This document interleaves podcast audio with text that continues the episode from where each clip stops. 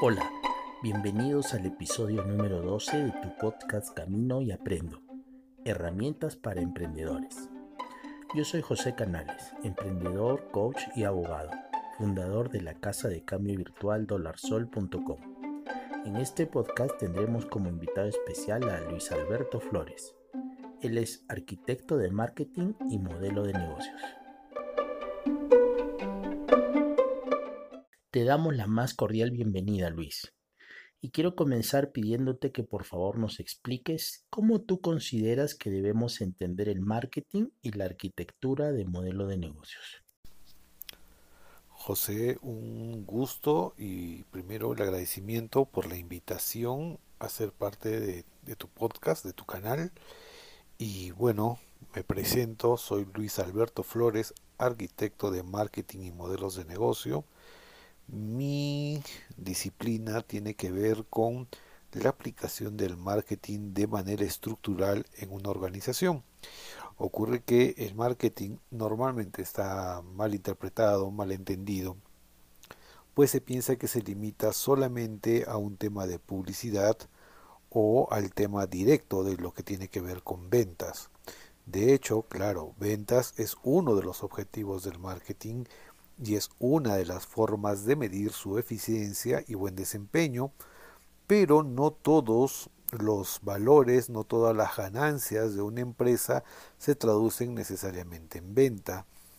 Eh, hay otros factores como el valor de marca, por ejemplo, el posicionamiento en la mente del consumidor, que por supuesto impulsan a la venta, ayudan a la venta, ayudan a la construcción de un cliente que significa varias ventas, y eh, el marketing tiene como, como, como competencia justamente esto, entender todo un espectro de disciplinas mm, bastante variadas. Podríamos decir que el marketing por necesidad es una disciplina social y a la vez es eh, el centro, la convergencia de muchas disciplinas a la vez, desde la economía, la psicología, antropología y el marketing en sí mismo.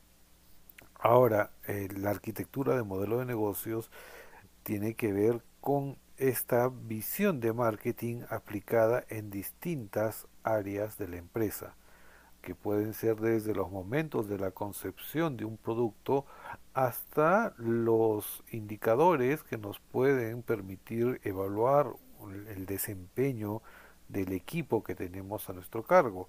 El marketing, si lo aceptamos como una disciplina social, tiene que ver con personas, de personas y para personas, porque un mercadólogo bien entendido y amante de su profesión entiende y sabe de que su misión es proponer valor, entregarle valor a las personas. Y este valor solo se puede entregar si es que en el interior de una de una organización hay un valor per se. Entonces, el marketing tiene que ver con, estas características y la arquitectura de modelo de negocios tiene que ver precisamente con generar toda una forma, un ecosistema interno, una serie de procesos y una serie de conjeturas, desde la visión, misión, hasta las políticas que tiene la organización para poder entregar el valor que quiere desarrollar. Y a eso es a lo que yo me dedico. Excelente información, Luis. Cuéntanos ahora un poco sobre tu experiencia laboral y de emprendimiento. Mi, mi experiencia, bueno, eh, laboral tiene que ver con, con eh, un camino ah, recorrido bastante largo. Mi primer trabajo en serio fue a los 14 años. En esa época mi padre gerenciaba en la zona sur del Perú eh, la librería Studium, digamos la, la, red librera más grande que tuvo jamás el Perú en los años más difíciles que tuvo jamás el Perú, en la época de los ochentas. Y eh, durante las vacaciones de verano yo y algunos amigos nos íbamos a trabajar mientras muchos de los demás se iban a veranear, pero claro, yo aprendí muy rápido y muy temprano el valor de tener poder adquisitivo cuando el primer día de clases tú no tienes una propina, sino tienes el equivalente a tres sueldos mínimos, que en la mano de un niño de 14 años es bastante. Así que desde ahí no realmente no, no paré de trabajar hasta el día de hoy en casi todos los veranos. Por coyunturas de la vida, pues me tocó después tener un negocio propio de librería y los libreros sabemos que nuestra temporada alta es la campaña escolar, que es donde pude ejercer una, una mayor eh, capacidad de explorar eh, al mercado, de entender a los consumidores, entender las distintas variables, porque eh, educación es un tema bastante sensible pero bastante interesante, donde una coincidencia que hay es que no ningún consumidor está contento con su proveedor, es decir, ningún padre de familia está completamente eh, contento ni satisfecho con la educación que sus hijos reciben. Siempre tienen una opinión y siempre tienen algo que corregir o algo que criticar del proveedor, en este caso de las escuelas. Así que ahí puede desarrollar algunas habilidades. Alguna vez un mentor mío me dijo y se me quedó grabado, ¿no? De que todo mercadólogo tiene que tener por lo menos tres habilidades bien desarrolladas. Y una es la capacidad de observación, ser un buen observador, entender qué está pasando allá afuera, ¿no es cierto? Ser un buen comunicador, evidentemente, porque esa, esa, esa observación se traduce en data que hay que poder retransmitir y tiene que ser muy sensible, tiene que entender los sentidos y significados de las personas. Es decir, ante una situación X, no solamente tenemos que poder verla y entenderla, sino interiorizarla, encontrarle sus valores a nivel comercial, pero también a nivel humano, y después tener la capacidad de poder comunicar Obviamente, si te has sensibilizado y sabes a quién le tienes que hablar, esa fase de comunicación es mucho más efectiva. Entonces, este, bueno, eh, tuve este negocio eh, de rubro librero por 25 años, aproximadamente un negocio familiar que tuvimos con mis padres, pero en el camino tuvimos oportunidad de emprender en distintos rubros, pasando por agencias de viaje, eh, pasando por eh, temas de educación, de, de, ejercer docencia. De hecho, el marketing tiene un par de primos hermanos que los llamamos emprendimiento y al otro lo llamamos innovación y hoy en día es como que si los, los tres no pudiesen este, vivir uno sin el otro porque no existe emprendimiento sin, con capacidad de éxito sin marketing y en ambos casos se necesita una cuota de innovación, hay que poder innovar. Y eso nos, nos trae hasta el día de hoy, donde mayoritariamente mi, mi labor profesional tiene que ver con la asesoría y consultoría en arquitectura de marketing y eh, el diseño y rediseño de modelos de negocio además de tener algunos emprendimientos en áreas edutech, que uno es Nazca Academy y otro en el área de economía colaborativa dentro del sector salud. Eh, bueno, por motivos muy muy eh, propios de la política de la, de la organización, pues no, no puedo comentar mucho al respecto, teniendo en cuenta la coyuntura que se está viviendo hoy en día, no es nada malo, más bien es por un efecto de poder escalar eh, durante estas circunstancias de coronavirus. ¿Qué hacer en estos momentos que nos ha tocado vivir de forma tan repentina el COVID-19?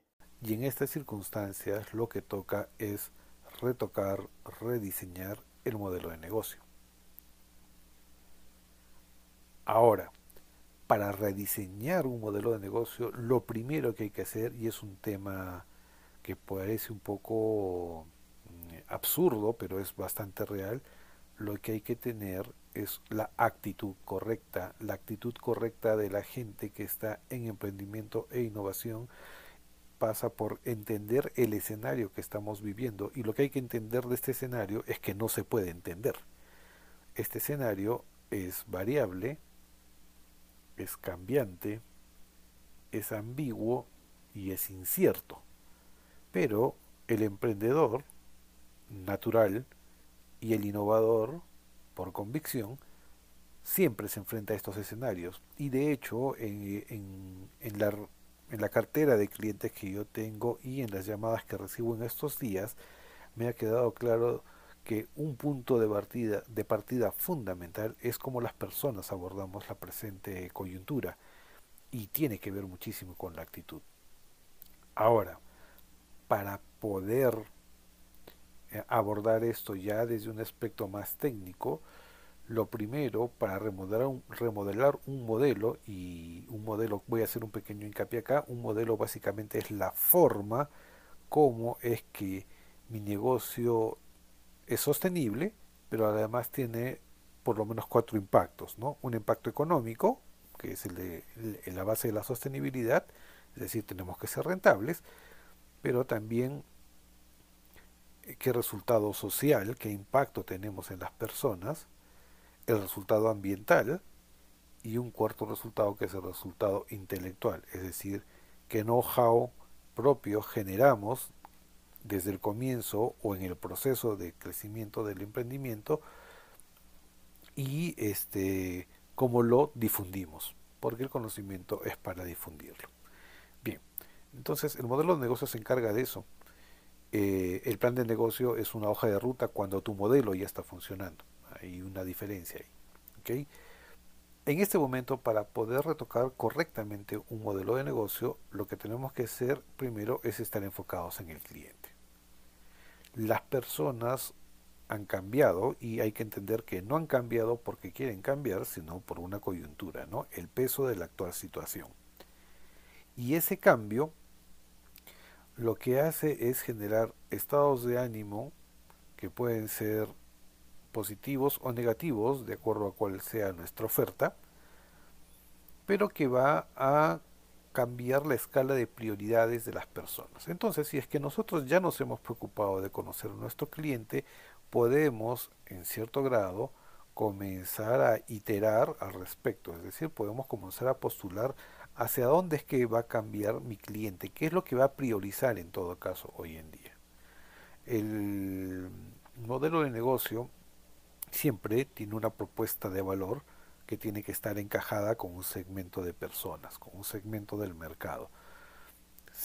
Y si creemos que solamente basta mirar desde lejos a los consumidores y no monitorearlos permanentemente, no tener una relación de pregunta y respuesta permanente, pues seguramente nunca los vamos a conocer. Entonces, bueno, ha llegado el coronavirus para recordarnos que todos tenemos que entender perfectamente a nuestros clientes y para hacer este cambio, el cambio que necesitamos hacer en nuestro modelo, lo que no podemos hacer es más bien traicionar nuestros valores, los valores de la organización.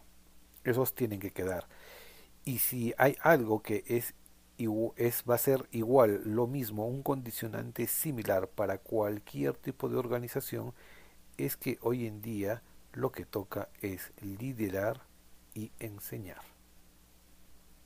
Tú con tus clientes son una comunidad.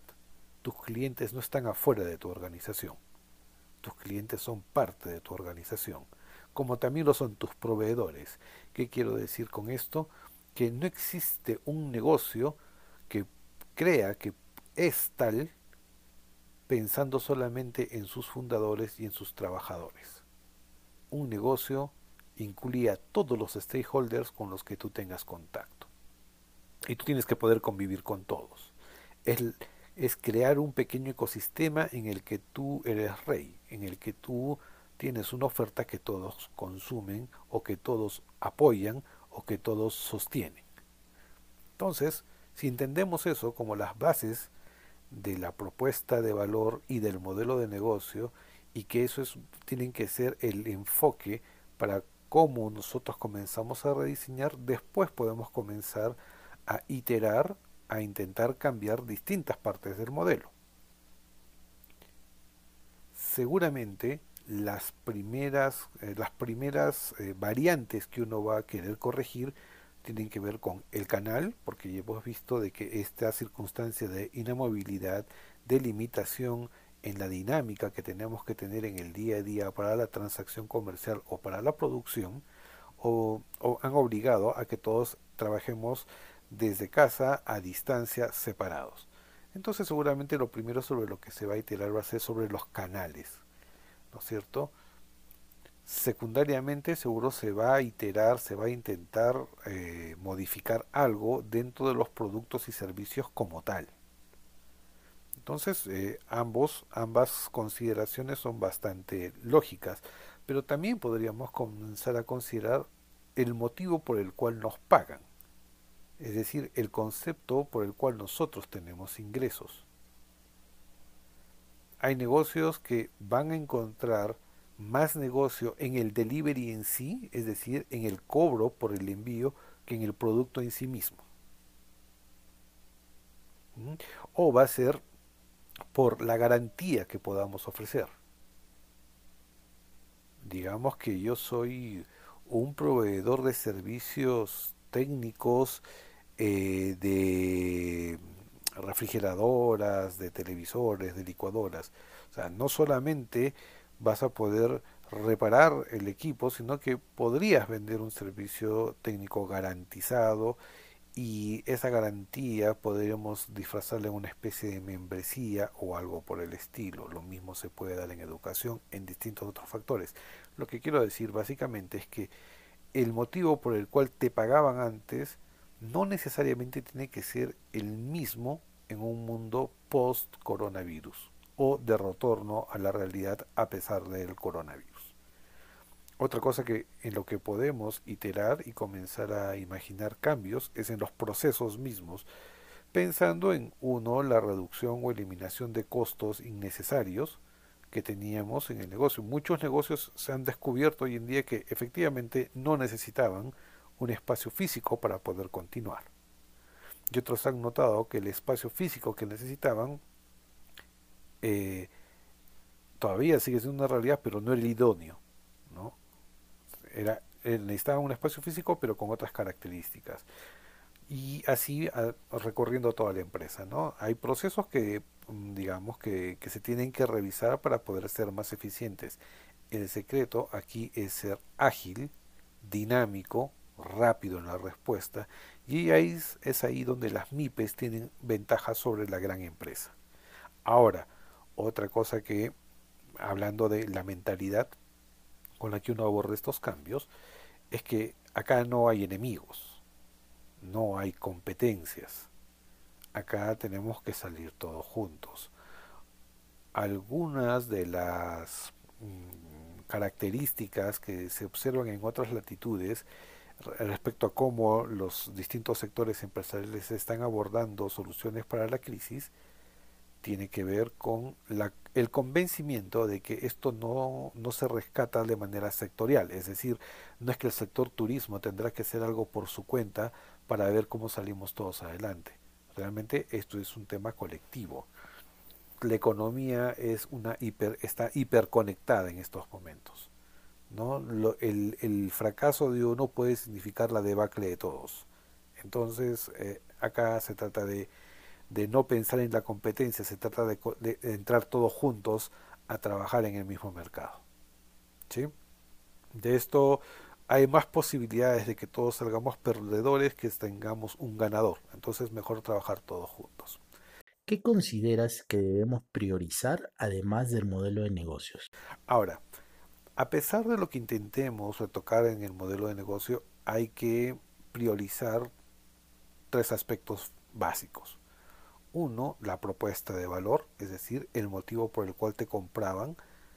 Hay que priorizar esto en el sentido de que tú puedes cambiar tu producto, pero no necesariamente tienes que cambiar tu propuesta de valor. Digamos que tu propuesta de valor lo que hacía era brindarle seguridad a las personas en cuanto al desempeño de tu producto.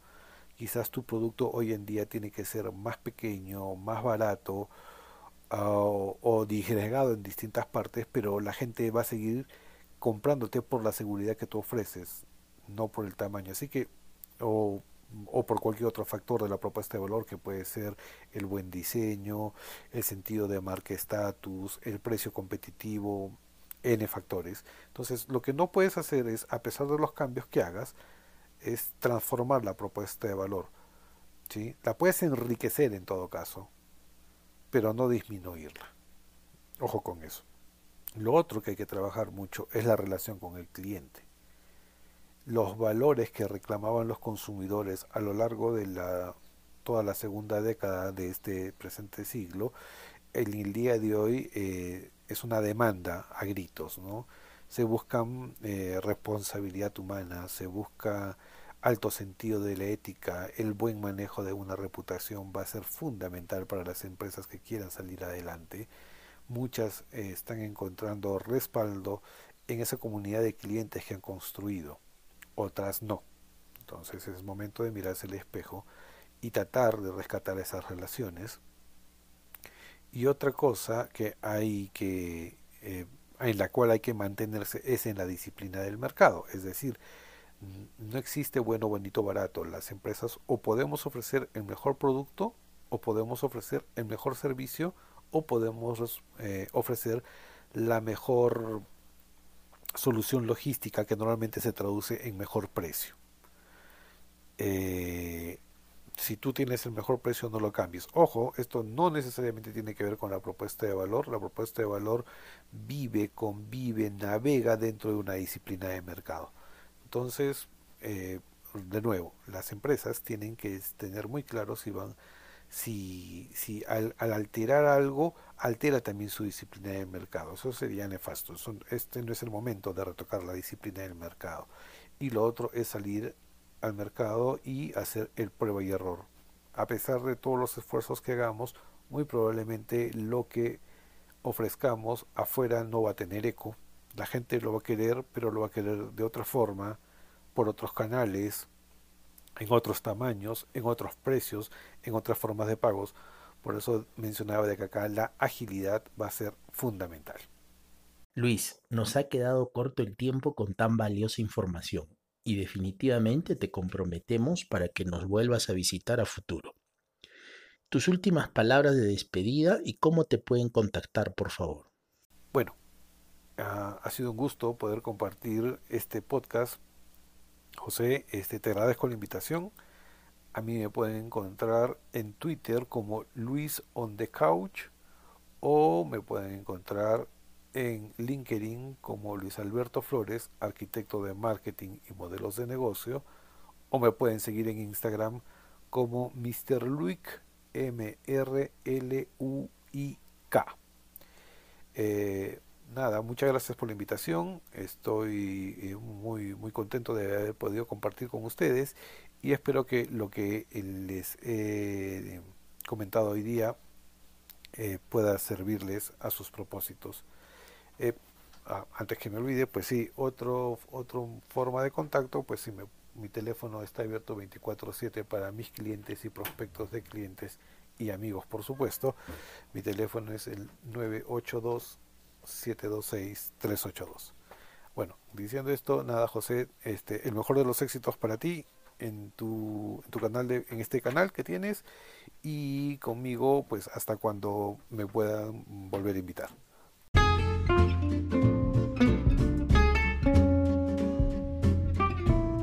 Muchas gracias Luis por compartirnos tus experiencias como arquitecto de marketing y modelo de negocios. Me quedo con una de tus frases de la entrevista. El marketing tiene un par de primos hermanos. Uno es el emprendimiento y el otro la innovación. Y hoy en día es como si los tres no pudiesen vivir sin estar juntos uno con los otros.